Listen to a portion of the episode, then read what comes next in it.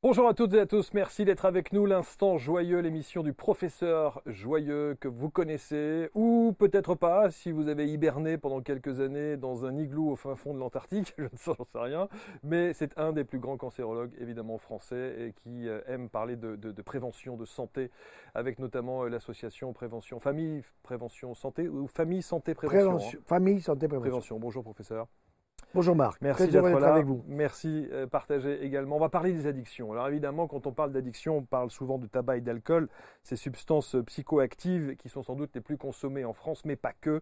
Et l'actualité récente, hélas, euh, nous en a fait l'écho. Il y a d'autres addictions. Il y a le jeu, il y a aussi l'alimentation, le gras, le sucre, bien entendu, tabac, alcool, et puis toutes les autres addictions euh, illicites avec bien entendu le cannabis, avec la cocaïne, l'héroïne, le MDMA, euh, l'ecstasy, poppers, euh, hashish, etc., etc. Voilà de cela dont on va parler.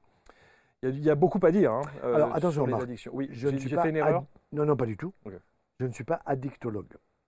Donc, première chose qu'on va vous dire, mais joyeux, comment il parle des addictions alors qu'il n'est pas addictologue. Vous êtes médecin, vous, êtes professeur. Oui, non, non, mais pouvez parler je suis cancérologue.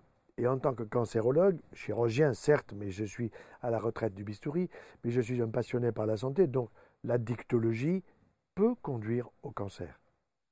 On va, on va en parler. Mm. Donc, il y a cette partie-là, et puis il y a aussi le bon sens d'un père et d'un grand-père, puisque j'ai bientôt 21e petit enfant, mm. j'ai six enfants, et j'ai pas du tout envie que mes petits-enfants rentrent dans telle ou telle addiction. Donc je ne suis pas addictologue, je le dis tout de suite, je ne rentrerai pas dans les détails, mais le problème de l'addictologue, c'est qu'il est addictologue et il est centré là-dessus. Or, ce qu'il faudrait, c'est que cet addictologue, il ait aussi une connaissance drone, ce que j'appelle connaissance drone, un peu au-dessus. La santé, c'est pas uniquement d'être complètement sectorisé dans, dans, une spécialité et de ne pas en sortir. Mais vous pouvez dire ça de toutes les spécialités. Mais bien sûr. Mais ce, ce qui m'étonne, c'est que le néphrologue, il vous dira, le foie ne connaît pas. Il sait à peu près où il est, quoi. Celui qui est hépatologue, il vous dira, le rein ne connaît pas. Allez voir un tel c'est bien, parce que le néphrologue connaît tout ça dans le détail de sa spécialité. Mais c'est pas mauvais qu'il ait une idée aussi sur la nutrition, le tube digestif, parce que le rein et le tube digestif sont copains, le foie et le rein sont copains, etc. Voyez, donc il faut avoir une vision globale. Et c'est ce que j'essaye d'avoir. C'est pour ça que quand vous m'avez proposé les addictions, je dis bah oui, pourquoi pas? Moi, j'ai pas envie qu'un de mes enfants, petits enfants, euh, puisse filer vers telle ou telle addiction. Allons-y. Bon, allons-y. Et on va évidemment répondre à l'ensemble des questions que vous vous posez. Il y a eu beaucoup de questions hein, sur ces, phénomènes-là. Je parlais évidemment de l'actualité euh, récente qui a été euh, dramatique avec l'affaire euh, euh, Pierre Palmade et les addictions, la cocaïne, la drogue. On a l'impression que cette grande famille des addictions, on y met un petit peu tout à l'intérieur. Oui, alors pourquoi y a-t-il des addictions? Parce qu'il y a du stress, parce qu'il y a de l'angoisse dans la société. Que vous ayez une addiction à la pornographie, que vous ayez une addiction au chocolat, au sucre, à la cocaïne ou autre chose, c'est que vous avez au fond de vous-même une certaine angoisse, un état de stress qui fait que vous avez besoin de neutraliser cette angoisse, ce stress, par l'élément addictif que vous allez choisir. Mais ça n'est pas spécifique à notre époque, ça, il y a toujours eu du stress. Non, il y a toujours eu, mais je pense qu'il y a de plus en plus d'addictions, du moins par ce que l'on entend sur les médias et ce qui nous revient, sur des personnes qui sont parfois euh, des personnes très médiatiques, si vous voulez. Donc, euh, euh, moi, je, je pense, je n'ai pas du tout de statistiques à vous donner, mais je crains qu'il y en ait plus que dans le passé, d'autant plus que vous voyez aujourd'hui des lycéens qui sont déjà en addiction. Hmm.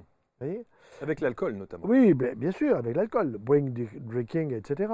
Donc, je me souviens qu'un jour, j'avais vu des jeunes comme ça et qui me disaient que quand ils sortaient en boîte, eh bien, ils allaient acheter des bouteilles de whisky au supermarché parce qu'ils pouvaient les prendre en plus grande quantité et c'était moins cher, plutôt que de les avoir dans la boîte de nuit. Bon. Et il fallait sortir bourré. Bon. Alors, ce n'était pas une addiction chronique, mais je dirais c'était l'addiction du week-end. Bourré, ça veut dire qu'il faut dégueuler. Alors, ils disent pas dégueuler, ils ont un autre mot. Bon, moi, je préfère utiliser les mots français. D'accord? Bon. Donc, Là, ils ne sont pas en addiction, mais ils sont en train de s'esquinter. Il y a eu des morts par ce type de boisson brutale où on se tape le litre de whisky. Je me souviens que quand j'ai été baptisé, lorsque j'ai été reçu à l'internat des hôpitaux à l'âge de 20 ans à Montpellier. Bon, quand vous êtes baptisé, vous êtes bisuté. Bon. Donc vous avez un parrain qui va vous bisuter. Il a pour mission de vous bisuter. Ça veut dire quoi? De vous faire picoler. Je connaissais le système. Donc j'étais avec lui et il avait du whisky, il avait des, boissons alcoolisées, fortement alcoolisées, mmh. et il me donnait à boire. Je le mettais dans mon palais des saveurs.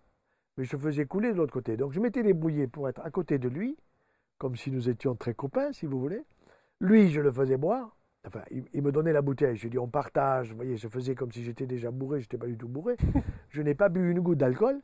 Mais lui, il a fini à l'horizontale. Il s'en est sorti, pas de problème. Il s'en est sorti. Mais moi, je n'ai pas bu une goutte d'alcool. Parce que je savais, je faisais couler le long de mon vêtement, le long du coup, je n'ai pas bu une goutte. Donc, c'est là qu'est le danger. Bon. Mais j'étais averti. Hmm. Bon, en même temps, professeur, il y a des gens qui vont vous dire, bon, euh, qui n'a pas pris oui. une cuite, comme on dit, un samedi soir ou régulièrement le samedi soir. C'est pas pour autant qu'on est alcoolique et qu'on a des addictions. Mais bien sûr. Mais ça peut commencer. Mais ça peut commencer comme ça. vous avez raison. Donc une bonne cuite, vous êtes béni, pas de souci. Mais n'ayez pas des cuites régulières. Voilà. Et ça, il faut le dire déjà aux jeunes. Et en particulier dire aux jeunes, attention, parce que quand tu vas être en boîte, on va te proposer ceci ou cela. Et d'autres. Euh, vous le savez. Et il y a d'autres addictions qui, qui arrivent aujourd'hui. Je pense notamment les addictions aux écrans de télé, les addictions. Euh, ça, c'est une forme d'addiction. Est-ce que l'addiction est une maladie? Je pense que ça peut le devenir ça peut le devenir. C'est pour ça que vous avez des addictologues, que vous avez des jeunes ou des moins jeunes qui sont euh, hospitalisés. J'étais, il n'y a pas très longtemps, donné une conférence à Saint-Amand-les-Eaux, où vous avez, euh, euh, puisque vous avez les eaux EAUX, vous avez de quoi jouer à la roulette. Mmh. D'accord? Bon. Et c'est très intéressant parce que j'ai mangé avec la psychologue. Je ne savais pas il y a dans ces centres-là euh, toujours une psychologue qui est là pour repérer les gens euh, qui ne se ruinent pas. Bon. Alors qu'est-ce qui se passe? Ben, elle, me, racontait que on voit des, hommes ou des femmes qui vont jouer, jouent 20 euros, 50 euros, 100 euros, voilà, et euh, qui se font plumer. Bon, et elle m'a expliqué que une personne qui est en addiction au jeu, elle finit par y mettre le prix de sa maison. Mm le prix de sa maison. Vous avez une maison à 100 000 euros, vous y balancerez 100 000 euros. À un million d'euros, vous y balancerez le million d'euros. Bon, et ça, ça se sait. Donc, ils ont mis des psychologues pour aider les gens à modérer, si vous voulez, leur addiction. C'est une bonne chose. C'est une très bonne chose. Et c'était très intéressant parce que cette femme, je voyais bien qu'elle avait une compétence sur comment fonctionne notre cerveau quand nous sommes dans un état de jouissance addictive. J'ai gagné 100 euros, j'en avais mis 20, mmh. j'ai gagné 400 euros, paf, tout d'un coup j'en perds 500, ben, c'est la catastrophe. Donc les circuits de la récompense, ça ce sont des circuits très importants, très intéressants dans notre cerveau, puisque nous avons le cerveau cortical, je décide de prendre un verre d'eau, bon, je décide de faire ceci ou cela, et puis vous avez le cerveau de l'émotion. C'est ce cerveau de l'émotion qui est stimulé. Et là, vous le générez, vous le, vous le, vous le régulez difficilement, ce cerveau-là. Pourquoi? Parce que ça arrive dans votre cerveau émotionnel et il faut entrer dans un circuit de récompense qui appelle à une récompense et encore une récompense et encore une récompense, avec l'espérance de gagner. Le nombre de personnes qui sont en train de gratter là mm. sur leur truc, euh, bon, pas de problème. Ils, peuvent ne pas être dans une grande et grave addiction, mm. mais quand même, ils sont là en permanence dans l'espérance de. Cette espérance, c'est stimuler mon plaisir de pouvoir, en faisant ça, gagner ceci ou cela. Et puis vous avez des addictions avec des produits qui sont éminemment toxiques éminemment toxiques. Alors la cocaïne, le fentanyl et bien d'autres, je ne vais même pas donner ces produits-là, parce qu'ils sont hyper dangereux. Même le hashish, je le déconseille formellement chez un jeune. Ah, ils vous disent j'en fume un comme ça le week-end, un petit truc par-ci, un petit truc par-là. Bon, je voyais encore récemment un jeune couple, ils sont le mari et la femme, ils sont extrêmement sympas, ils ont deux enfants, et j'étais passé dans une école, Et dans cette école, j'avais parlé justement du problème du tabac, problème du cancer, pour que les enfants ne rentrent pas plus tard dans ce type d'addiction mmh. qu'est le tabac. Mmh. Et c'était intéressant parce que les deux enfants, il y avait un garçon et une fille qui étaient en, primaire, hein, donc CM1, CM2. Ils étaient allés dire à leur papa et à leur maman euh, que vous fumez, papa et maman, vous allez faire un cancer. Donc ils ont intégré le mot cancer. Ils ont dit ça aux parents. Les parents sont venus me voir en consultation. Bon, en me disant on voudrait, on voudrait arrêter parce que nos enfants, ils sont là, ils ont pigé. Quoi. parce que j'ai dit aux enfants, aidez vos parents. Eh bien, les enfants ont aidé les parents à réduire leur addiction. Comment? Par amour des parents pour leurs enfants. Ça n'a pas été facile. Hein je, vous promets que ça n'a pas été facile. Mm. Et, qu'est-ce que j'ai donné à la place? Chocolat. Non. Mais bien sûr, j'ai donné à la place chocolat. Comme je vous ai dit en le mettant entre un et la joue. Donc, j'ai fait une substitution d'addiction. Mm. Parce que le chocolat ne vous donnera pas un cancer. Et là, tous les addictologues vont vous tomber dessus en bah. disant attention, euh, on ne peut pas arrêter une addiction aussi facilement avec deux carrés de chocolat. Hein. Oui, mais les deux enfants, vous les oubliez. Et l'amour entre le papa et la maman et les enfants, pour les, pour les parents, les enfants, c'est de l'or. Mmh. ils n'ont ils ont peut-être pas beaucoup d'argent, mais ils ont l'or de leurs enfants. Donc, et les enfants jouent un rôle essentiel. Quand des gens venaient chez moi, je peux vous dire que si le gars, il arrivait, qui sentait le tabac, il y avait mes enfants qui pouvaient leur dire le tabac, c'est pas bon parce que papa, il nous l'a dit. Donc, ils répétaient la leçon, si vous voulez.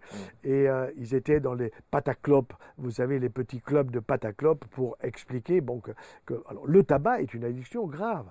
Nous voyons des cancers du poumon aujourd'hui chez des jeunes femmes des jeunes femmes. Et quand une femme a un cancer du poumon et que vous trouvez un ganglion au niveau du cou lié à son cancer du poumon, ça va être dur. Hein. c'est chimiothérapie, c'est peut-être radiothérapie, chirurgie, c'est peut-être dépassé. Hmm. Et la fin de vie, c'est dans les 3 ou 4 ans qui suivent. Hmm. Vous comprenez? Hmm. Donc il faut être sérieux sur le problème des addictions euh, et, aider les gens à, comprendre. C'est un problème d'intelligence. Les gens, ils ont des neurones. Tous les, les personnes ont des neurones qui sont les mêmes que ceux d'un prix Nobel, mais il faut les utiliser. Donc utiliser l'intelligence, utiliser l'affection. Et dans le domaine de l'addiction, ces éléments-là sont essentiels. Mm. Parce que le circuit de la récompense, il peut être dangereux. Essentiel, mais tellement difficile. Parce qu'on sait combien sortir d'une addiction, euh, d'abord, c'est pas, on n'a pas toujours les bonnes personnes à qui, à qui s'adresser. Euh, on sait que parfois c'est très très long. On sait qu'il y a des récidives euh, en fonction de l'alcool, en fonction des addictions que l'on peut avoir. Alcoolique anonyme. Les alcooliques anonymes. Il y a tous des numéros verts aujourd'hui, ça aussi c'est une bonne chose, je pense. Et vous parliez donc de l'addiction des jeux. Mais certainement. Il y a aujourd'hui des numéros verts pour ça. Mais certainement, certainement. Mais ça veut dire que, je reviens, la cause de tout ça, c'est du stress dans la société. Hum, hum. L'addiction au porno, c'est quoi? Bon, le gosse, il regarde un truc de porno, très bien, euh, il a vu un truc, les filles, elles sont pas addictions, hein, les filles sur le porno. C'est les mecs qui sont en addiction. Bon, alors ils sont en addiction pour le porno, pourquoi? On leur a pas expliqué leur sexualité. Ils la découvrent comme ça. Donc ils la découvrent par l'image. C'est quoi ça? Et puis ça les excite. Ça crée chez eux des réactions que nous comprenons parfaitement. Et donc, eh, voilà, on va rentrer dans le système. Vous comprenez? Et donc, je crois que il ne faut pas accuser le porno, le, le, gosse qui est mm. en addiction. Mm. Il faut accuser le pornographe qui lui met à sa disposition. Mm. Ça, c'est autre chose. Pour lui tirer du pognon. Parce que c'est que ça. Vous avez du pognon qu'elle a derrière. Vous avez du pognon avec le hachis, vous avez du pognon avec la cocaïne, vous avez du pognon avec, euh, avec tous les éléments qui peuvent être des éléments addictifs. Donc, euh, il y a un, du stress, il y a un problème d'argent dans tout ça. Et puis, il y a un problème, je dirais, de pas suffisamment d'informations. Oui pas suffisamment d'informations. Et pourtant, on a quand même le sentiment que l'information passe.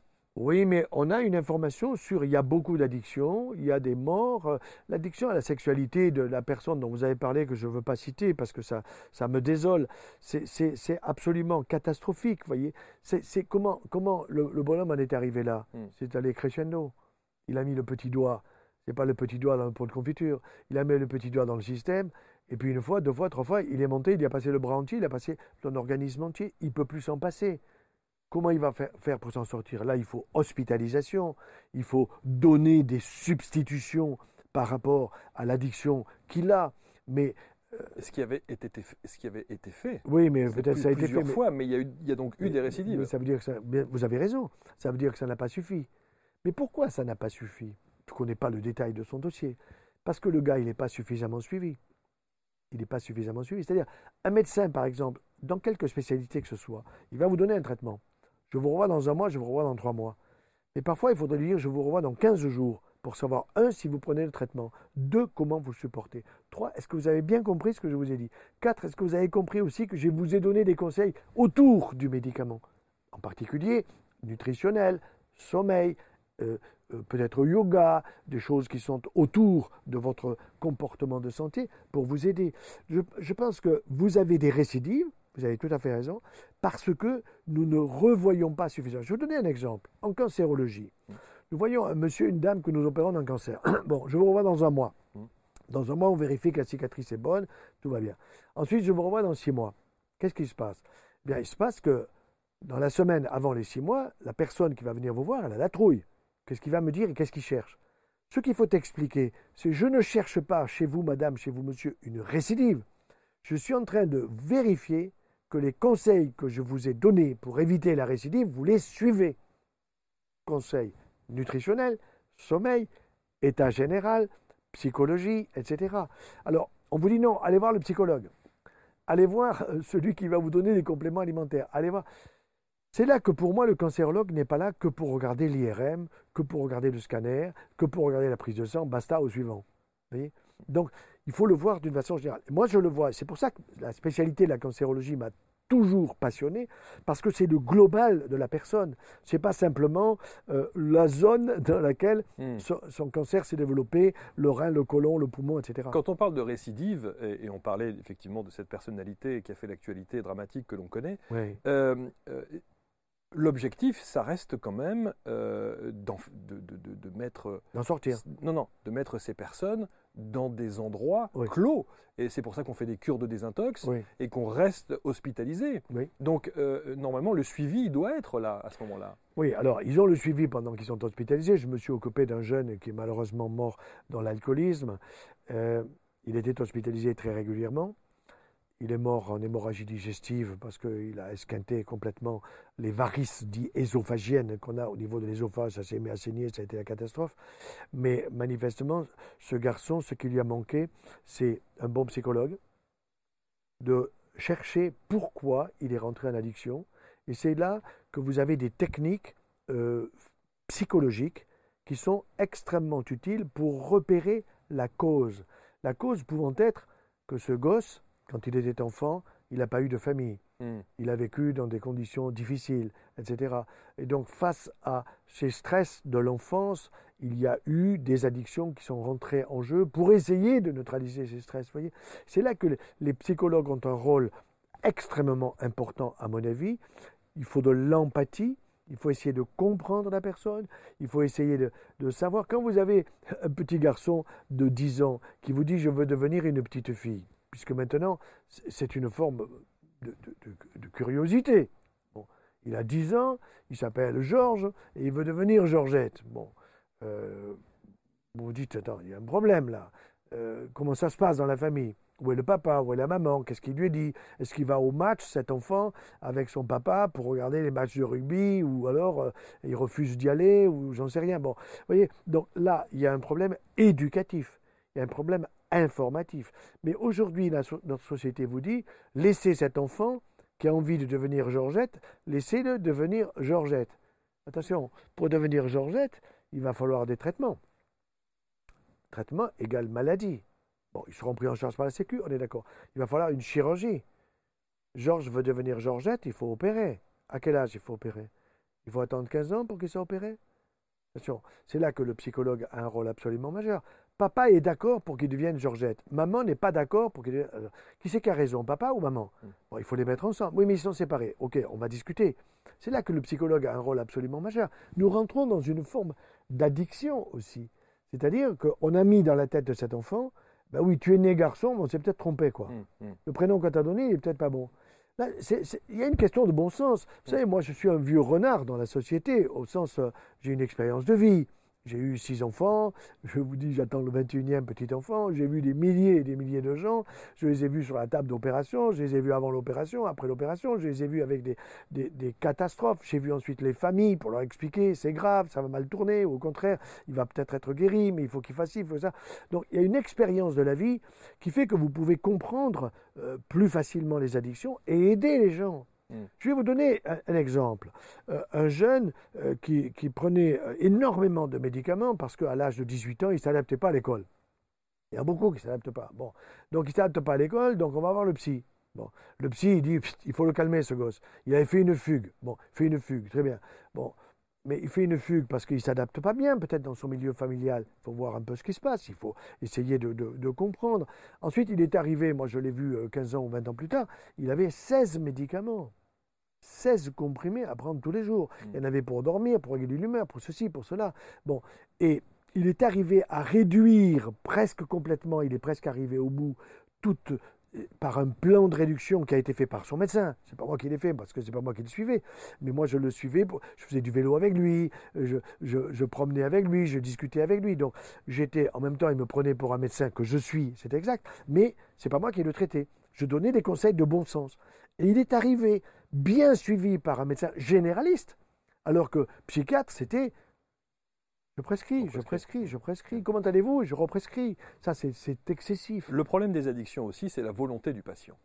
La volonté du patient de se soigner, la volonté de prendre conscience qu'effectivement il y a un problème, et c'est souvent sous l'influence de la famille qui lui fait bien comprendre que ça ne peut plus durer. Ça ne peut plus durer. Euh, donc euh, cette prise de conscience-là, elle est aussi chez le patient extrêmement compliquée. Elle est compliquée parce qu'il est dedans et que ça lui régule son angoisse, et que lui il se trouve mieux avec une réduction de son angoisse qu'avec l'angoisse permanente qui le, qui le travaille, qui le rumine, etc. Donc c'est vrai que c'est pas facile. C'est pas toujours les parents qui seront les plus efficaces. C'est sûr. Mm. Pourquoi? Parce que le gosse ou, l'adulte, il sait très bien que son père âgé lui dira toujours la même chose, que sa mère lui dira toujours la même chose. Donc mm. Donc c'est pas par là. Ça peut être un bon ami. Ça peut être un, copain, une copine, quelqu'un dans lequel il a confiance qui va l'aider à sortir de là. Hmm. On ne peut pas s'en sortir seul. Et la question aussi, la question du côté des familles et de l'entourage, qui est souvent aussi désemparé euh, face à une situation très problématique d'une personne qui est sous addiction. Euh, que doit-on faire dans ces cas-là? Est-ce que euh, on se doit de Alors moi j'ai entendu dire dans, dans, ma famille notamment, mais tu vas pas balancer, tu vas pas, tu vas pas le trahir tu vas pas. Euh, mais c'est pour son bien en même temps, quelque part. Comment la, famille doit réagir quand on vit avec quelqu'un qui a une addiction? Vous savez, je vais vous donner un, cas précis d'une jeune fille euh, qui euh, se droguait, ses parents ne s'en rendaient pas compte. Le soir, elle sortait le chien. Bon. Les parents, ils allaient faire dodo et elle, elle sortait le chien. Mm. Mais en réalité, elle partait avec son petit sac et dedans, il y avait des vêtements pour aller retrouver les copains pour la nuit évidemment, là-dedans, il y avait des addictions. Puis un beau jour, les parents ils se sont rendus compte, parce que les notes à l'école, comme ça, donc ils ont un peu ouvert les yeux et euh, ils sont venus me voir pour me dire on fait quoi? Ben, Je ne sais pas, moi. On fait, il faut voir des médecins. Oui, mais on a vu des médecins. Efficacité, zéro. Pourquoi on voit le médecin, puis revenez dans trois mois? Je vous donne un médicament, le hmm. médicament il ne marche pas. La, la, elle continue. Donc, Qu'est-ce qui s'est passé? Moi, je, savais qu'il y avait des centres spirituels, voyez, que ce soit dans n'importe quelle religion, où ils aident des jeunes à sortir de ces addictions. Ils sont allés dans un centre qui était à l'étranger, et euh, ils, ont un peu coincé la, jeune en disant on va faire un joli voyage, etc. ils ont amené cette jeune fille dans le centre. Euh, elle ne savait pas trop euh, ce que c'était. C'était un joli voyage. Et puis là, finalement, ils l'ont laissé. Bon. Ils l'ont laissée à pleurer les larmes de son corps. Et puis elle a été prise en charge par des gens spécialisés qui lui ont donné des éléments. C'était plus papa-maman. C'était euh, pour elle des étrangers nouveaux, très empathiques, très compréhensifs, en disant bah, écoute, tu vas peut-être continuer, mais on va t'aider à réduire ceci et cela. Hmm. Et elle s'en est parfaitement sortie. Ça a demandé du temps. Ça a demandé une année peut-être un peu plus. Voyez Donc là, il y a des stratégies qui ne sont pas des stratégies euh, avec des protocoles qui vous tombent complètement hmm. euh, en disant faites ceci et ça va marcher. C'est plus subtil que ça. Difficile. Beaucoup d'empathie, hmm. beaucoup de compréhension, mais comprendre que toute personne qui est en addiction, quelle qu'elle soit, c'est une personne qui souffre pas de l'addiction. Bien sûr qu'elle souffre de son addiction, hmm. mais elle souffre du fait qu'elle est rentrée en addiction et elle ne s'en contente pas je veux dire par là, elle n'est pas contente d'être en addiction. Elle voudrait bien s'en sortir. Elle voudrait bien être contre les autres, comme les autres.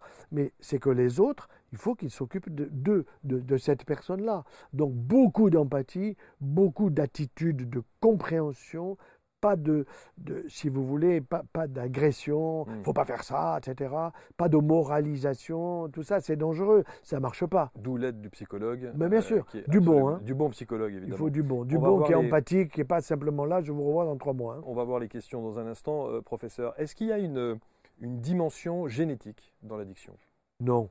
Non, je ne crois pas. Le problème, c'est que si papa, maman euh, se droguent d'une façon ou d'une autre avec du hashish, bon, les petits dont je vous parlais tout à l'heure qui étaient au tabac, il est certain que peut-être que s'ils n'avaient pas entendu un médecin comme moi qui passe pour dire que le tabac c'est pas bon, ça donne le cancer, ça rentre dans la tête de l'enfant, si j'avais entendu le tabac, il n'y a aucun danger, bon, ben, les gosses arrivaient à 14 ans, ils auraient pris la cigarette comme leurs parents.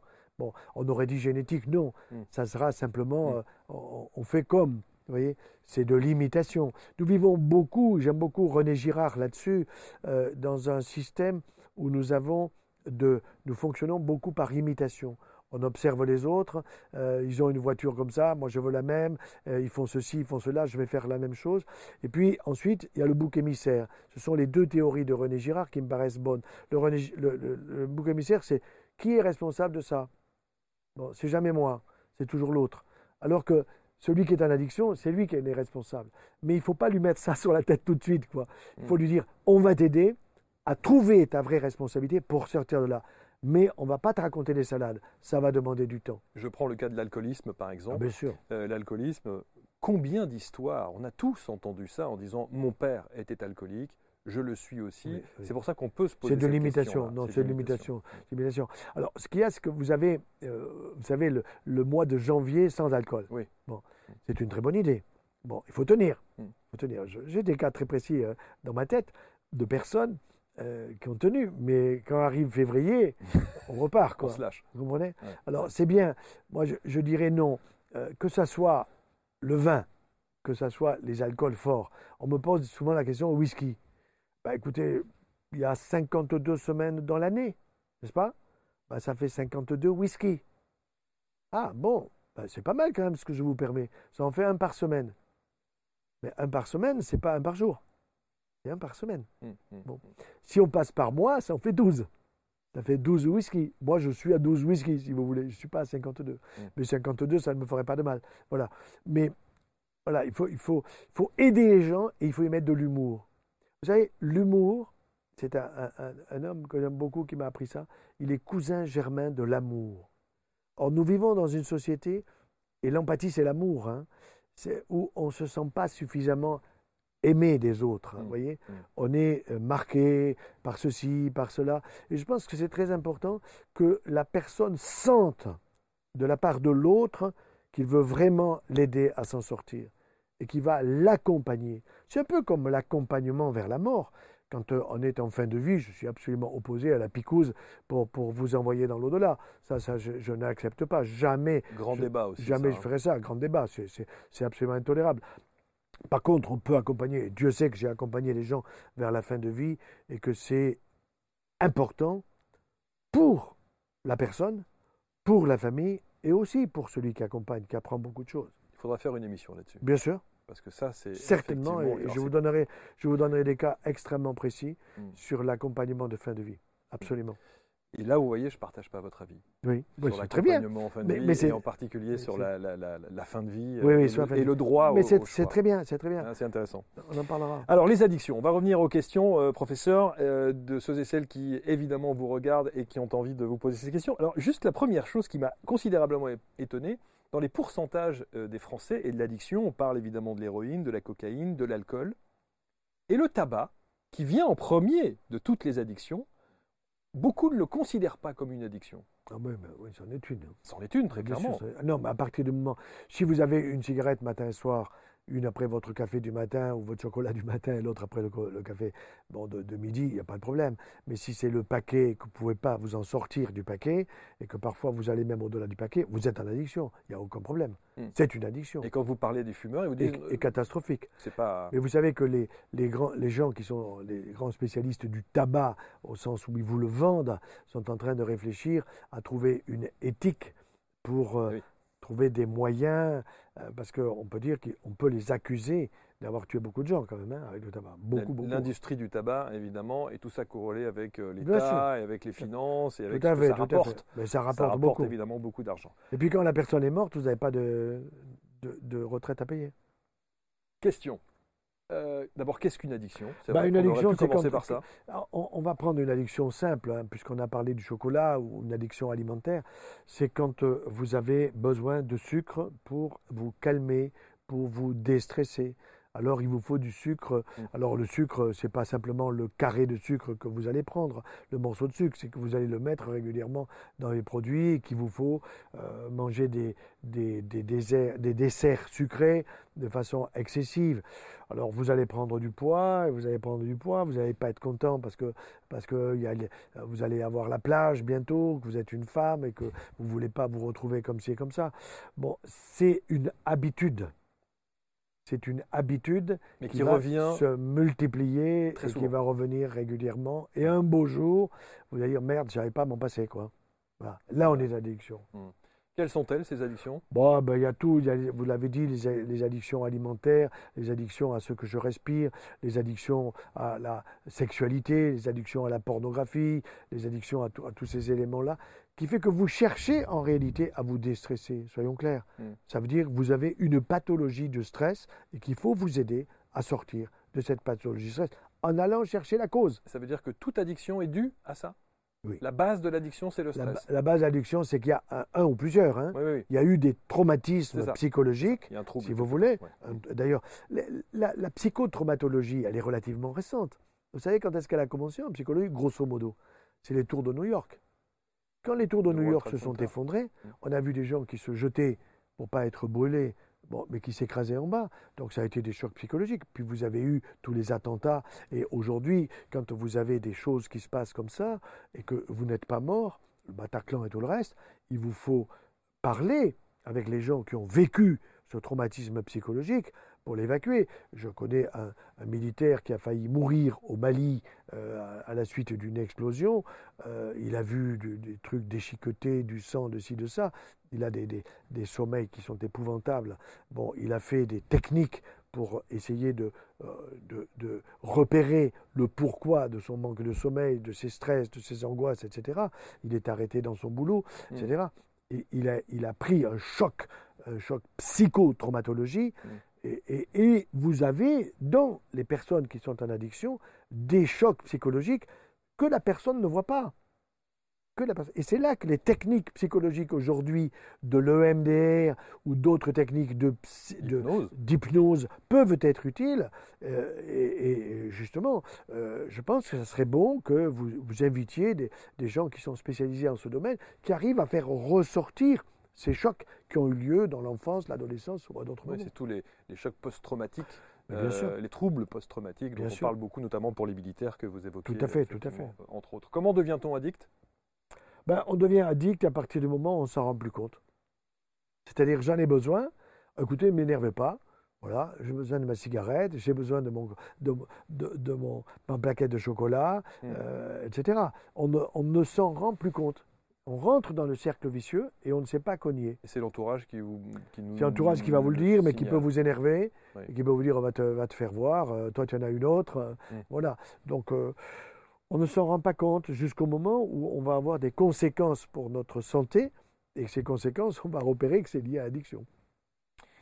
Ça, c'était la question de Louis, qui a 27 ans, qui est à, Strasbourg. Autre question sur le plan physiologique et psychologique. Euh, bah, la physiologie, c'est le circuit de la récompense. C'est-à-dire que vous avez besoin en permanence du circuit de la récompense, de l'entretenir. Et ce circuit de la récompense, on sait que ce sont des produits qui sont des, des formes de neurotransmetteurs, si vous voulez, qui vous donnent la dopamine qui vous donne le plaisir. Euh, il y a des gens qui peuvent avoir des orgasmes, entre guillemets, euh, presque sexuels en utilisant des addictions. C'est pour ça qu'on voit des addictions au, sexe qui sont liées, euh, la personne dont vous parliez, mm. à la consommation de produits qui fait que vous voulez avoir telle ou telle relation, telle ou telle sensation mm. sexuelle, physique, etc. Mm. dans votre cerveau, vous, vous êtes en train de l'esquinter. Perte de mémoire perte de mémoire. Perte de mémoire, ça veut dire que quand vous arriverez à un âge avancé, ben, vous risquez des maladies neurodégénératives. Hmm. Et Dieu sait que nous en avons de ces maladies-là. Alors comment ça fonctionne au niveau du cerveau? C'est par le circuit de la récompense qui est entretenu en permanence et que vous avez besoin en permanence de cette petite récompense sans vous en rendre compte. Étonnant que vous, que vous parliez du circuit de la récompense. Ça devrait être le circuit du plaisir. Oui. Mais c'est du plaisir. Plus que de la récompense. Oui, c'est le plaisir et, qui fait que vous vous récompensez, vous vous donnez du plaisir. C'est récompense au sens de un peu comme le gosse qui a très bien travaillé, il va avoir un prix. Bon, il est récompensé parce qu'il a bien travaillé, il est content, ça va entretenir son, mm. travail et c'est une bonne chose, il faut qu'il continue. quoi. Mm. Tandis que là, c'est le plaisir euh, que vous avez pour neutraliser quelque chose qui est en vous et que peut-être vous n'avez pas repéré et qui ne va pas bien. Mm. Question donc de Marie. Marie à, Divonne-les-Bains. À Divonne-les-Bains. Vous connaissez Divonne-les-Bains? Oui, bien sûr. Bah, vous avez un casino, attention, parce qu'il y a des gens en addiction au casino. Mais quand je vais dans les casinos, c'est pas pour jouer, c'est parce qu'il y a des grands amphis et qu'on peut donner des conférences. Des conférences. Je suis allé plusieurs fois. Vous n'êtes pas joueur? Non. Vous n'avez pas d'addiction? Ah, J'ai addiction à quoi? Au travail. Hmm. Mais pas au travail au mot du mot travail, vous savez, hmm, qu'on hmm. entend aujourd'hui, puisqu'on va avoir des. Au savoir. Oui, c'est ça, une addiction à, savoir euh, et à la connaissance sur le fonctionnement du corps humain, c'est-à-dire à la physiologie. L'anatomie, ça je connais bien parce que j'ai farfouillé dans le corps humain beaucoup, beaucoup, beaucoup. Et euh, le fonctionnement du cerveau, là, ça me passionne. Et on trouve des choses encore énormes dans le foie, des choses énormes dans les reins, dans l'intestin, dans l'enzymologie, etc. Je ne suis pas un spécialiste, mais je suis un passionné. Et euh, voilà, si vous voulez, ça c'est une addiction. elle n'est pas méchante. Ça permet d'être avec vous. Et avec grand plaisir. Et la famille. Ah, la famille, ah oui, c'est ça. Ça, c'est une addiction. Les enfants, les petits-enfants et, l'épouse. Mon épouse n'est pas là aujourd'hui parce qu'elle est aux États-Unis et elle va accoucher, non pas elle, mais notre dernière fille qui, qui, va avoir son cinquième enfant. 21e, alors c'est ça 21e. 21e petit-enfant. Petit-enfant. Incroyable. Voilà. voilà. Quelle bah, famille. Oui, oui, mais c'est magnifique, c'est magnifique. Bon. Euh, autre question de Judith, 26 ans. Tiens, l'Espagne et Madrid, euh, à partir de quand peut-on parler d'addiction alimentaire Avec quels symptômes? Alors, par exemple, je pourrais vous dire que je consomme beaucoup d'huile d'olive. Hmm. Bon. On fera une émission sur l'huile d'olive. Bon. vous êtes en addiction d'huile d'olive, quoi. Non, je ne suis pas en addiction d'huile d'olive parce que j'en prends en quantité suffisante, beaucoup. Pour l'alimentation, j'en mets partout. J'en mets pas dans mon petit déjeuner, sauf que j'en mets sur ma tartine au lieu de mettre du beurre, petit déjeuner au sens de mon chocolat. Mm. Mais je vais en mettre sur ma tartine de, sarrasin ou sur ma crêpe de sarrasin mm. avec euh, de l'huile d'olive et un petit peu de sel. Bon, mais l'addiction alimentaire, c'est quand euh, elle va créer chez vous des symptômes, euh, une pathologie. Ça va être du surpoids, ça va être du diabète, ça va être de l'hypertension artérielle. Mm. Bon, parce qu'à partir du moment où vous rentrez dans un, état de surpoids, euh, votre cœur, il faut qu'il bosse un peu plus pour envoyer du sang vers un organisme qui est trop corpulent, si vous voulez. Donc, euh, l'addiction alimentaire, elle est facile. Euh, et aujourd'hui, elle est souvent liée à des publicités alimentaires qui vous poussent à consommer. Je ne sais pas si vous avez vu prochainement aux Jeux Olympiques, il va y avoir mm. un yaourt spécial pour euh, les Jeux Olympiques. Donc on va vous mettre dans la tête qu'avec ça, vous irez plus vite, vous gagnerez plus vite. Des performances physiques extraordinaires. C'est du vent en tempête. Bon, n'empêche que ça va se vendre, tant mieux pour ceux qui le vendent et qui vont gagner du pognon. Mais c'est pas sérieux. Le danger, c'est que vous risquiez de, rentrer en addiction alimentaire. J'ai le cas précis, j'étais à, à, Metz ou à Besançon, dans l'est de la France, quand je suis en conférence, il y a beaucoup, beaucoup de monde. Vous avez 1000, 2000 personnes devant vous. Alors, les premières années, je, viens sur les, addictions un petit peu euh, inconscientes. je dis, qui c'est qui prend un yaourt tous les jours? Bon, alors tout le monde lève la main, même ceux qui n'en prenaient pas, ils se sont dit, c'est vachement important d'en prendre un pour la santé. quoi. Bon, qui c'est qui en prend deux? Bah, beaucoup, de, beaucoup de gens lèvent la main. Bon. Et je lui dis, maintenant, je vais vous dire quand est-ce que je le prescris. Et là, je réponds, la veille du départ dans l'au-delà. Paf ah, ils sont... Et puis, oh, j'entends au premier rang, pourquoi? Mais pourquoi? Et là, j'explique. Vous mastiquez pas. Qu'est-ce que vous avez là-dedans? Vous avez des facteurs de croissance, vous avez du lactose, vous avez des produits. Alors, euh, certainement, les protéines sont davantage digérées dans le yaourt que dans le lait, je suis d'accord avec vous. Mais non, prenez du fromage. Mais alors, est-ce qu'on ne va pas dire à ce moment-là, mais attendez, docteur, vous poussez pas un peu, là, on ne peut pas être addict quand on prend un yaourt à la fin d'un repas? Non, mais pourquoi vous ne prenez pas plutôt un fruit? Non, mais si je préfère le yaourt. Ah, si vous préférez, mais parce que vous n'avez pas goûté la pomme. Et parce que la pomme vous fait plus de bien que le yaourt. Non, alors là, non, mais je veux dire, non, mais on, est, on, est, sur la thématique de l'addiction. Oui. non, mais regardez par exemple dans une maison de retraite. Hmm. Allez voir ce qu'ils mangent au dessert. Ils n'ont pas de fruits. Ça commence à arriver dans certaines maisons de retraite. Mais allez voir. Ils ont un truc qui est enrobé dans du papier et qui est soit au chocolat, hmm. très bien, mais il y a du, lait dedans, il y a du sucre dedans. Mm. Et on, utilise l'addiction des personnes âgées à la gourmandise. alors, je ne suis pas contre la gourmandise, je suis gourmand comme tout le monde, c'est clair. Mais on peut utiliser la publicité pour simuler la gourmandise et rentrer gentiment dans une addiction. Dans une addiction, mm. bien sûr, sans mm. s'en rendre compte. Alors l'addiction alimentaire la plus répandue, c'est le sucre. Le sucre, oui. Ouais. C'est pas le gras. On a dit que c'était le gras. On a dit par exemple, quand quelqu'un est en surpoids, c'est parce qu'il mange trop de gras. C'est pas vrai, c'est parce qu'il mange trop de sucre. Parce qu'il transforme le sucre en gras. Voilà. Et ce gras, il va le stocker dans son foie, foie gras. Hmm. Comme ça que les oies font. Comment faisaient les Égyptiens? D'abord, ils se sont rendus compte que, que les, les oies, euh, elles traversent euh, des, des, distances absolument incroyables. Hmm. Et comment elles font? Eh ben D'abord, elles se gavent, donc elles ont beaucoup d'énergie dans leur foie, et pour traverser, cette énergie hépatique va être utilisée pour la traverser. Voyez? Et puis, ils ont goûté. Ils ont pris quelques oies, ils ont ouvert, ils ont goûté, waouh, que c'est bon.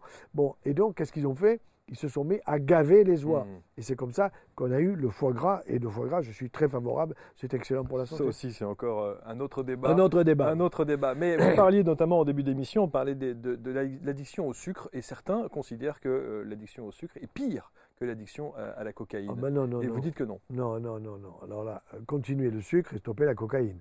Il y a, pas de... Parce que là, bah, là, avec la cocaïne, vous allez péter votre cerveau, vous allez esquinter votre cerveau. Mm. Ça, c'est absolument certain. Avec le sucre, vous n'allez pas l'arranger sur une longue période de temps, mais on aura le temps, si vous avez 40, 50 ans, 60 ans, de vous aider à réduire votre addiction au sucre.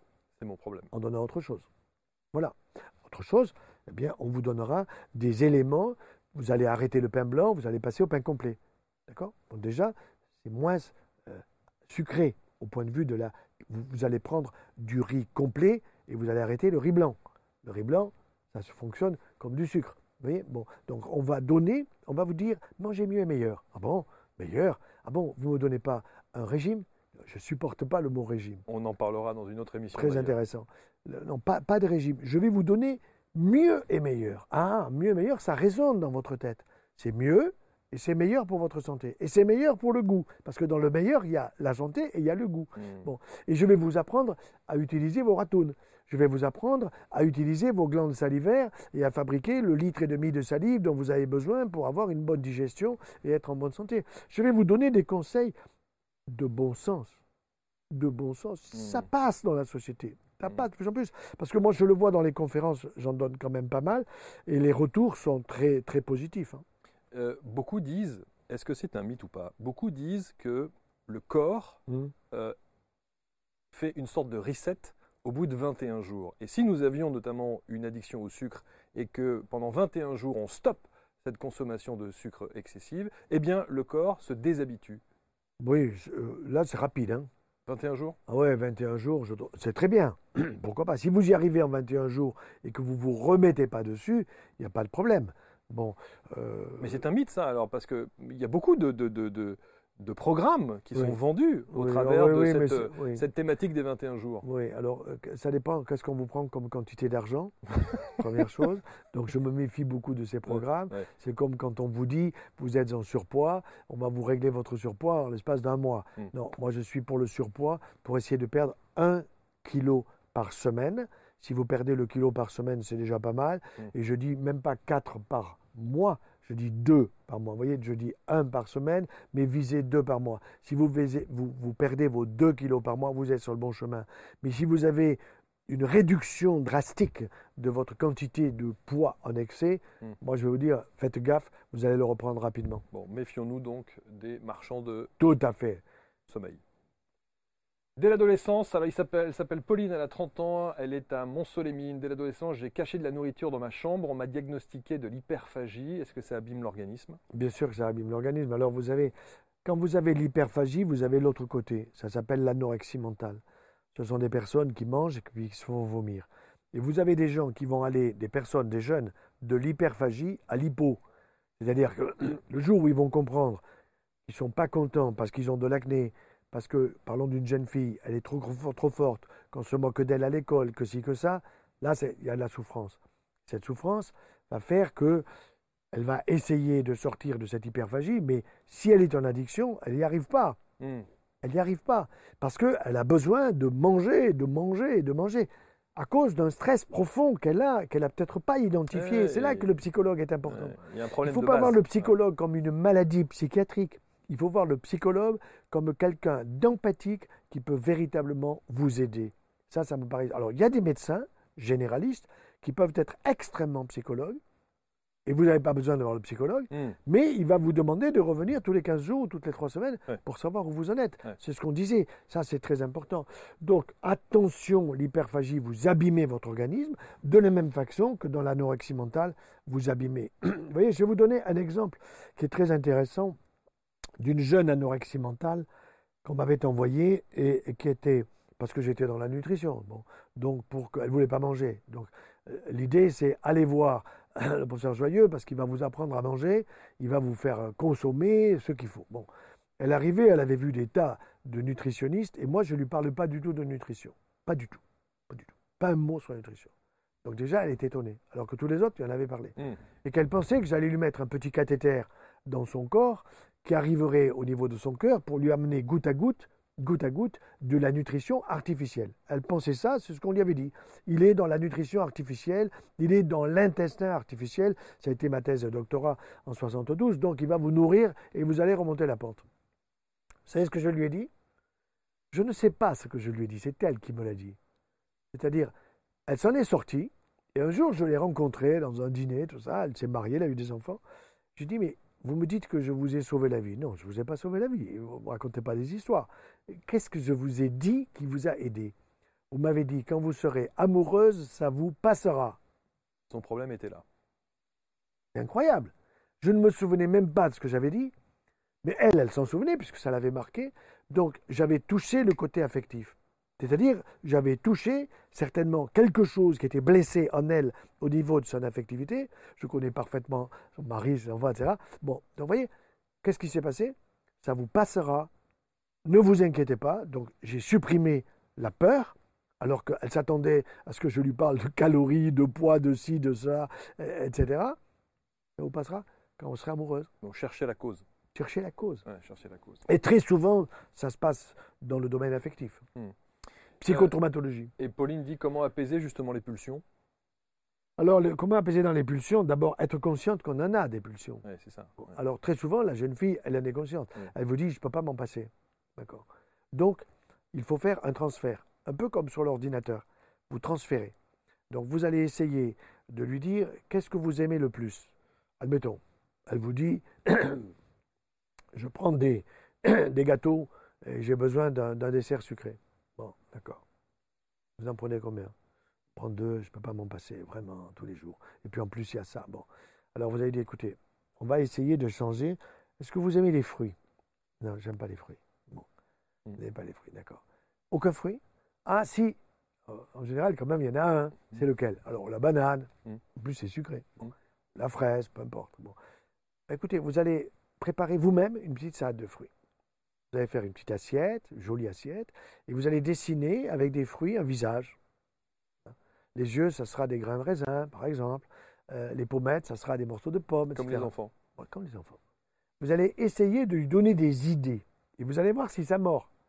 Si on ne vous dit pas question, bon, bah, vous n'êtes pas sur le bon chemin, là. Il mmh, mmh, chercher autre chose. Mmh. Vous allez essayer de l'aider à trouver, euh, si vous voulez, à transférer le produit qu'elle prend de manière pulsionnelle hmm. à le faire passer sur autre chose. Ça va pas être évident. Je vous revois la semaine prochaine. La semaine d'après. Impossible. Non, non, impossible, impossible. Bon, d'accord, ben ça va pas. Donc, j'ai pas trouvé le bon truc. Donc on change. On change. Hmm, voilà. Hmm. On va réfléchir avec. Vous allez interroger d'une manière un peu, un peu flic, si vous voulez, mais courtoise. Vous allez interroger qu'est-ce qui est là-dedans. Il y a un problème. C'est pas amoureuse par hasard? Elle devient toute rouge. Ah, vous touchez quelque chose. Hmm. il faut aller chercher, mettre le doigt sur le point sensible qui pourrait justifier l'addiction. vous êtes amoureuse de, de, de, de qui De quoi? Qu'est-ce qui se mmh, passe hein? mmh, mmh. Il vous a fait un bisou Il vous a pas fait un bisou bon, D'accord ouais, Acceptez de lui faire un bisou, voilà, ça ira mieux. voyez? Bon, donc, on va chercher. C'est pas évident. C'est pas évident. Alors, moi, en tant que chirurgien et cancérologue, ça fait un peu curieux que je, je m'occupe de ces choses-là. Mais non, mais c'est passionnant parce que c'est de l'humain. L'anorexie mentale est terrible. Terrible il y a des situations absolument. J'ai reçu euh, sur ce même canapé euh, des personnes qui étaient atteintes d'anorexie mentale qui s'en sont effectivement euh, sorties. Pourquoi certaines ne s'en sortent pas de ces J'en ai connu qui ne s'en sont pas sorties. Si on arrive effectivement à mettre le doigt sur alors le problème, ça veut dire qu'on n'a pas trouvé quel était le problème Le danger, je vais vous dire, quand vous êtes le médecin, par exemple, cette personne-là était devenue amoureuse de moi. C'était très net. C'était très très net et elle avait des yeux, euh, euh, c'était des, mitraillettes si vous voulez, et, elle, voulait me voir presque trop souvent. Tellement que je suis venu avec mon épouse. je risquais pas d'être tué, c'est pas ça. Mais pour montrer que non, mon affection ne pouvait pas être, j'étais là pour l'aider, et mon épouse était là, et je l'ai laissé parler aussi avec mon épouse à un moment, je me suis retiré pour qu'elle puisse discuter. Ça n'a pas marché. Ça a mal tourné. Ne s'est pas suicidé, mais euh, en réalité, elle, elle, a fini par se suicider. C'est mourir. Ouais, c'est mourir. Il y avait un problème avec euh, les parents. Il y avait une grand-mère qui était décédée, qui était l'amour de sa vie, sa grand-mère. Et cette grand-mère n'était pas là, elle n'était plus là, elle était partie. Et donc, il fallait la rejoindre. Donc, euh, on n'y est pas arrivé, honnêtement. Elle avait vu des psychologues, je ne vous dis pas, mm. des bons comme des mauvais, on voit de mm. tout là-dedans. Et euh, non, c'est pas, c'est pas évident. et, et, on s'était vraiment cassé la tête avec mon épouse pour essayer de l'aider. Impossible, impossible. J'ai vu un garçon, c'est plus rare chez les garçons, ça se voit, qui lui alors était en anorexie mentale et faisait en même temps du sport. Ça, c'est une addiction au sport. C'est-à-dire que plus il faisait froid, plus donc la température extérieure était, était mauvaise et dangereuse, plus il prenait son vélo pour perdre du poids un, il se faisait vomir. Deux, il fallait pas prendre un gramme de quoi que ce soit. Donc il prenait son vélo et il allait, il allait forcer. Il était en addiction au sport. Il y a des addictions au sport. Il y a des addictions, Donc là aussi, il y a un problème. Alors c'est pas bien méchant. Je préfère une addiction au sport qu'à la cocaïne. Hein, il n'y a pas de doute. Il faut mettre mm, une mm. hiérarchisation dans tout ça. Mm. Mais voyez, moi je parle d'une manière globale et euh, en essayant de voir ça d'un peu haut, en me disant si c'était un de mes enfants, un de mes petits enfants, je ferais quoi? Alors on sait à quel point, euh, lorsqu'on fait du sport, justement, il arrive un moment où on a ce besoin euh, d'activité sportive. J'en ai besoin. Est-ce que cette activité sportive, ce besoin-là, est-ce qu'on est à la frontière de l'addiction? Ah, Écoutez, moi j'ai besoin de faire, euh, quand il fait beau, mon tour de vélo entre midi et une heure, quand il fait très chaud.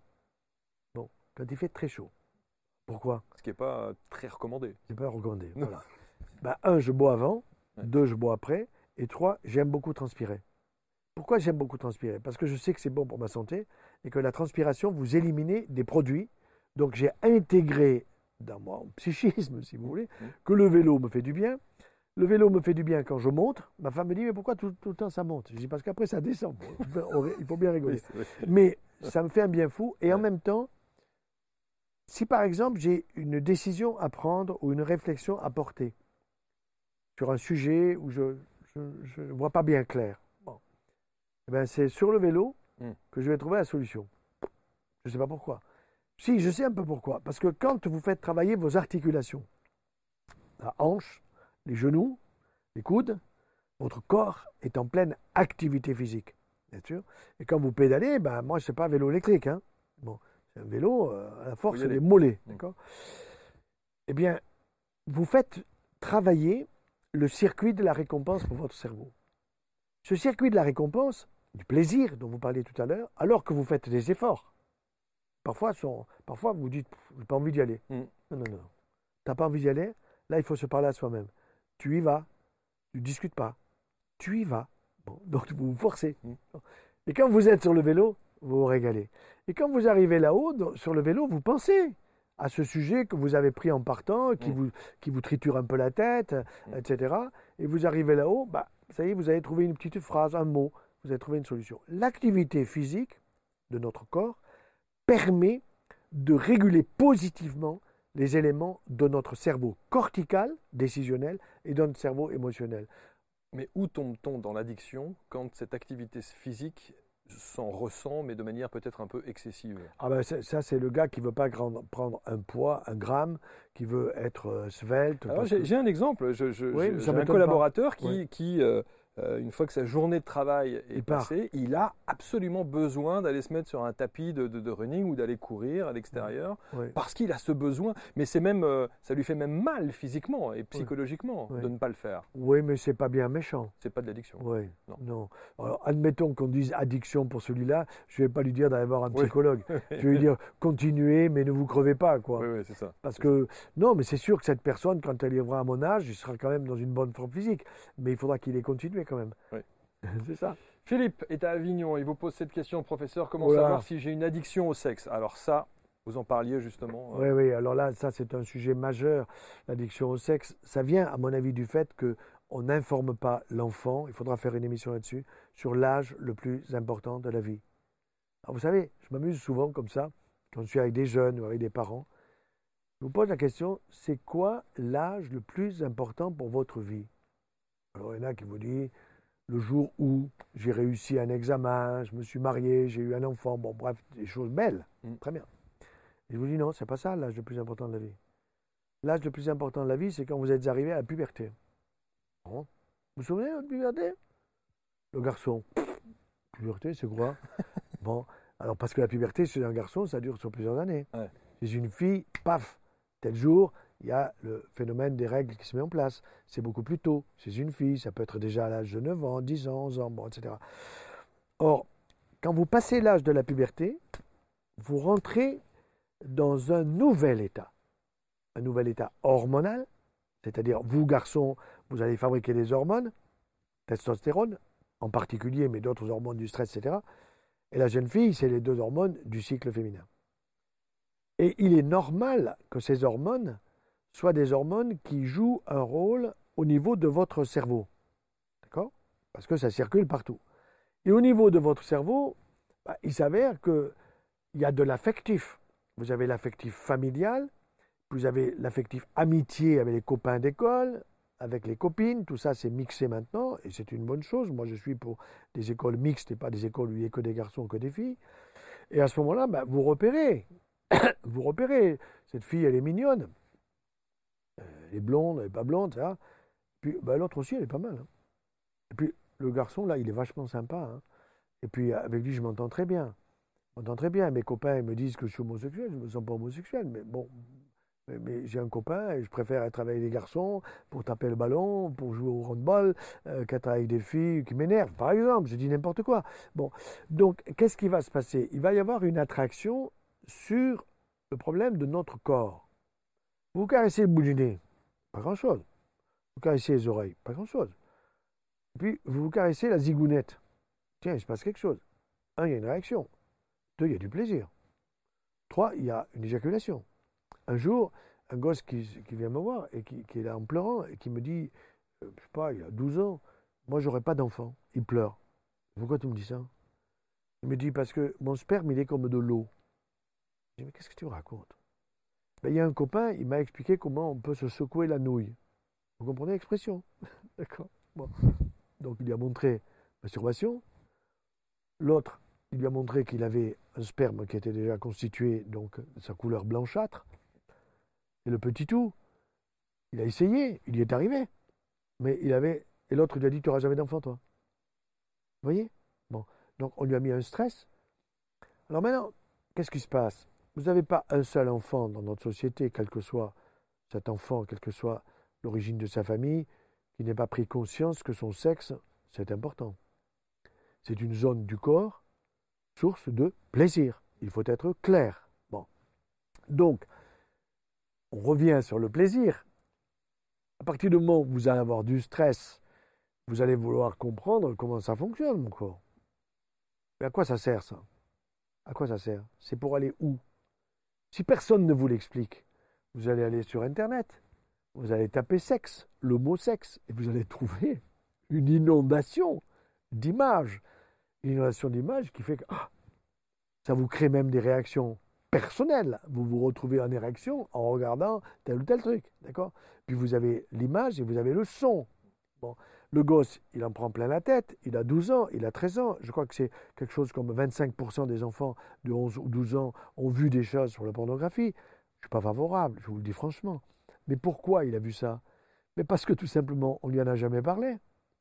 Si vous n'en parlez pas à votre enfant, si vous ne lui expliquez pas les choses, bon, alors si vous arrivez à 15 ans pour lui expliquer les choses, il vous dit écoute papa, ne me gonfle pas la tête, j'en sais plus que toi. Il en sait plus que vous, c'est certain, mais vous ne pouvez pas lui parler parce que vous arrivez trop tard. Donc ça veut dire que la puberté d'un garçon, elle démarre grosso modo vers 12 ans. La fille vers 9. Donc ça veut dire que la fille, il va falloir lui, commencer à lui parler, la maman, c'est son boulot, à l'âge de 9 ans. Le garçon, il faut commencer à lui parler vers 10-11 ans. Douce manette. Vous n'allez pas tout lui dire d'un coup. Lui lâcher ça pendant une heure, viens, je vais t'expliquer mon fils. quoi. Il faut lui expliquer. Seulement, nous les hommes, les pères que nous sommes, est-ce que nous n'avons pas quelques problèmes avec notre propre sexualité pour en, parler à notre enfant? Vous comprenez? Est-ce que nous osons ou nous osons pas? Qu'est-ce que nous allons lui dire? Ben, Si nous lui expliquons les choses, bon, il va prendre du recul par rapport à ça. Il va même vous poser des questions. Parce que vous êtes à ce moment-là de son âge, 10-11 ans, vous êtes biblique, si vous voulez, au sens pas de la Bible, mais du sens de confiance totale. Si vous arrivez à 15 ans, papa, tu me fais chier, quoi. Vous comprenez? Alors, comment savoir si j'ai une addiction au sexe? Vous pouvez avoir une addiction à l'image, vous avez une addiction à l'audio, vous pouvez avoir une addiction au sexe lui-même.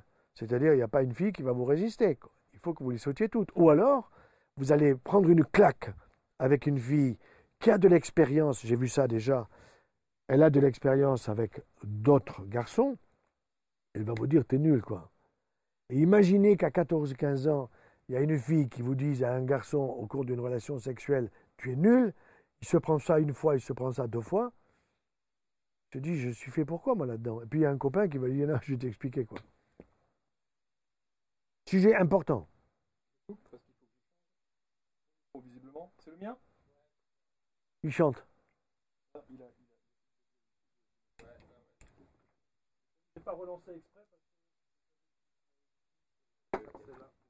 On n'a pas fait l'heure là Quasiment, on va pas tarder. Ouais. Ah, 55. Et, et, et t'as entendu le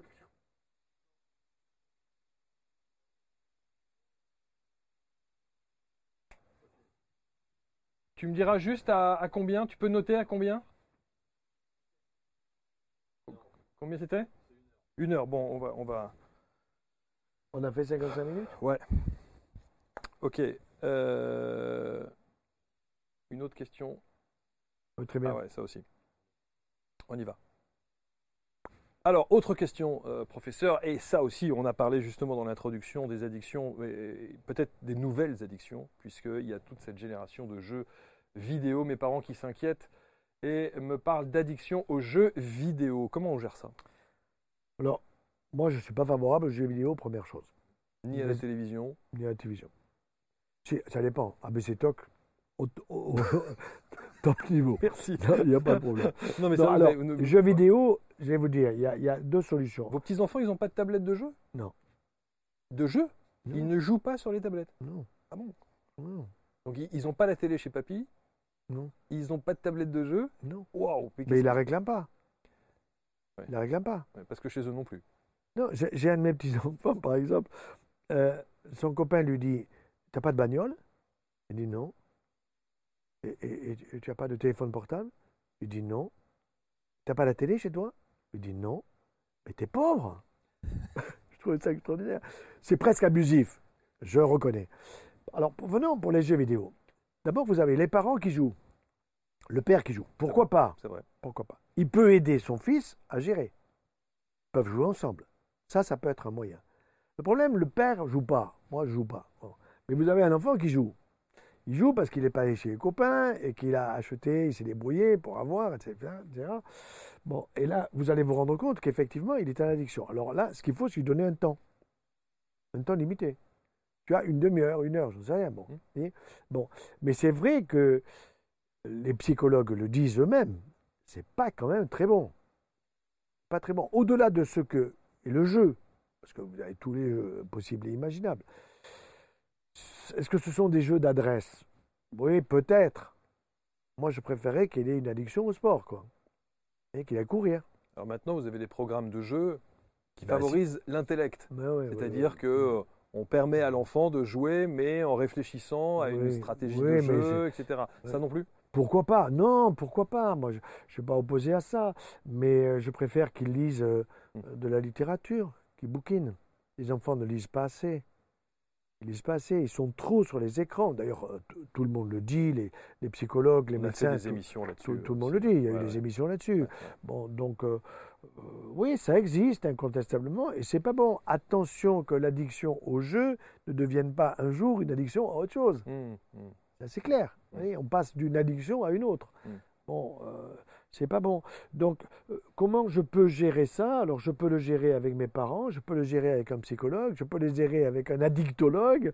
Euh, on élargit ça, si vous voulez, son, son, territoire. Il faut simplement que les parents prennent conscience ben, bien sûr. qu'il y a ce problème-là. Et c'est là toute la difficulté. C'est qu'on se dit, oui, il le fait de temps en temps. Mais ce de temps en temps, est peut-être déjà excessif. C'est déjà peut-être excessif. Donc il faut, il faut regarder ça de bonheur. Alors sur les téléphones portables, sur les tablettes, sur les ordinateurs et tout ce qui comporte justement les jeux, les jeux vidéo, moi je, repensais à, à vos petits-enfants et une réflexion qu'on a eue aussi qui était de dire mais on ne peut pas les exclure de la société. Et le fait de ne mmh. pas avoir justement ces moyens de communication ou de support, mmh. c'est une manière de les exclure euh, socialement. Oui, mais je, c'est faux, ça, c'est pour stimuler euh, la vente des différents trucs, euh, et des écrans. Je vais vous dire, moi je ne regarde pas la télé, j'en sais plus que ceux qui la regardent parce qu'ils m'en parlent. Bon, quand j'étais plus jeune, il y avait, nous avions, on a eu la, la télévision le jour où on s'est rendu compte que nos enfants, ils allaient chez les voisins pour la regarder. Donc on a acheté la télé et on a mis les cassettes mmh. à l'époque, vous voyez, le mmh. geste de la cassette. Mmh. alors, qu'est-ce que euh, nous faisions avec mon épouse? On regardait le programme et les gosses regardaient les programmes. Bon, là, il y a tel film ou telle émission, on aimerait la regarder. Ok, pas de problème, on va l'enregistrer. On va l'enregistrer. Donc, elle était enregistrée puisqu'on pouvait le faire. Et puis ensuite, on la regardera tranquillement, le dimanche, samedi, etc. Bon. Et puis le gosse, il vous revient de l'école, les copains, ils l'ont vu. Il me dit, papa, c'est nul. Le copain, il m'a dit, hein, c'est nul. Donc, en regardant en replay, si, vous voulez, qu'est-ce qui se passe? Il y a du recul qui est pris. Vous en entendez parler par les copains, par les voisins, etc. Et vous comprenez qu'il n'y a pas BZF dedans. Hmm. Il n'y a rien, quoi. Hmm, hmm. Bon, donc, je pense que c'est un bon moyen de regarder avec euh, euh, en replay. Je pense que le replay, c'est une bonne chose et qu'il ne faut pas se presser pour se précipiter. Euh, on peut être en addiction sur, euh, euh, au jour le jour. Par exemple, l'addiction pour regarder TF1 ou, Antenne 2 au 13h. Addiction. Moi, mon père était arrivé à avoir une addiction à la fin de sa vie. il avait la télé. Et il n'était pas question qu'entre telle heure et telle heure, il, il ne puisse pas voir telle émission. C'était addictogène complet. Et cette addiction, on lui disait T'en retire-toi, que dalle, c'est nul. Pourquoi tu regardes? Voilà, que dalle, c'est nul. Hmm. C'est souvent ça. Vous avez des émissions, euh, je ne regarde pas, mais je sais des émissions au jeu, dans l'après-midi, etc. C'est fait pour vous manipuler, tout ça. Il y a des addictions dans tout ça. Bon, maintenant, chacun fait ce qu'il veut. C'est mm. évidemment mm. la liberté. Mm. Euh, On entend beaucoup de gens, effectivement, qui parlent des séries. Par exemple, des, séries, télé. Vous pouvez Netflix, tomber addict d'une série télé. Et vous oui. Pouvez pas... oui, oui. Il regardait une, une série télé, d'ailleurs, mon père, sur l'amour. Euh, je pense qu'il avait besoin de regarder ça. et, à la fin de sa vie, il était devenu plus sympa avec ma mère. C'était beau de les voir euh, la main dans la main. Comme quoi, il y a des... Peut-être, non, non, mais comme quoi, c'était une bonne addiction. Jamais trop tard. Quoi. Pour terminer, il y a des bonnes addictions? Le sport? Ouais. Oui. Le sport. Euh, prendre des aliments qui vous sont utiles pour votre santé en, sachant les prendre dans les bons moments, ce qu'on a dit ce matin ou hier, je ne sais plus, sur le chocolat, mmh. qui peut être utile. Euh, faire attention, euh, une, bonne addiction au sommeil, c'est pas de dormir 12 heures, mais vous savez, vous avez 24 heures. Dans les 24 heures, l'architecte de la vie, il a bien réfléchi des choses. Vous avez 3 fois 8. 3 fois 8, 24. Il ne faut pas le voir pour l'ouvrier qui travaille 8 heures, non. Voir 3 fois 8, 24. Ça veut dire que vous avez 8 heures de sommeil max. Bon, si vous, moi, 6, 7, c'est bon. Bon, mais 8 heures, ok. Il vous en reste 16. Dans les 16, qu'est-ce que vous allez faire? Une heure au petit déjeuner, une heure au repas du midi, une heure au repas du soir. Ça vous fait trois de moins. Il vous reste 13 heures. Pendant 13 heures, vous pouvez en faire des choses. Vous pouvez faire du sport, vous pouvez travailler, vous pouvez prendre des décisions, vous pouvez, vous pouvez faire tout ce que vous voulez. Vous avez 13 heures. Mais le sommeil est réparateur de votre journée. Parce que dans la journée, on se fatigue. Mm. On bosse, on a des décisions à prendre, bonnes ou mauvaises. Il faut réfléchir au lendemain, etc. Vous voyez, donc, euh, moi, j'ai une addiction à, à quoi? À, apprendre le maximum de choses sur le corps humain avant que je m'envole. Voilà. Une addiction à la vie. Oui, à la vie, exactement. Hein? À la vie. On pourrait résumer ça comme ça. Euh, juste, vous n'avez pas écrit sur l'addiction? Pas fait non, je n'ai pas écrit sur l'addiction. Non, mais il faudrait le faire avec un addictologue, là. Voyez mais je craindrais, en prenant un addictologue, que nous fassions un livre de 500 pages euh, tellement il y a d'addiction. Ah oui, oui, voilà. Et puis alors on dit alors cocaïne, alors euh, euh hashish, alors euh, chocolat, etc. Bon, on n'en finirait plus, quoi. Mmh, mmh. Non, je pense que là, nous avons fait une émission de bon sens, me semble-t-il, sans être un spécialiste de la dictologie, d'une personne qui a une certaine expérience de la vie et qui ne va pas pousser les gens dans des addictions quelles qu'elles soient. Merci beaucoup, professeur. Portez-vous bien. Allez, à vous aussi. Merci infiniment. Vous partagez, vous commentez comme toujours et on se retrouve très vite pour euh, l'instant joyeux. C'est sur ABC Talk. Salut.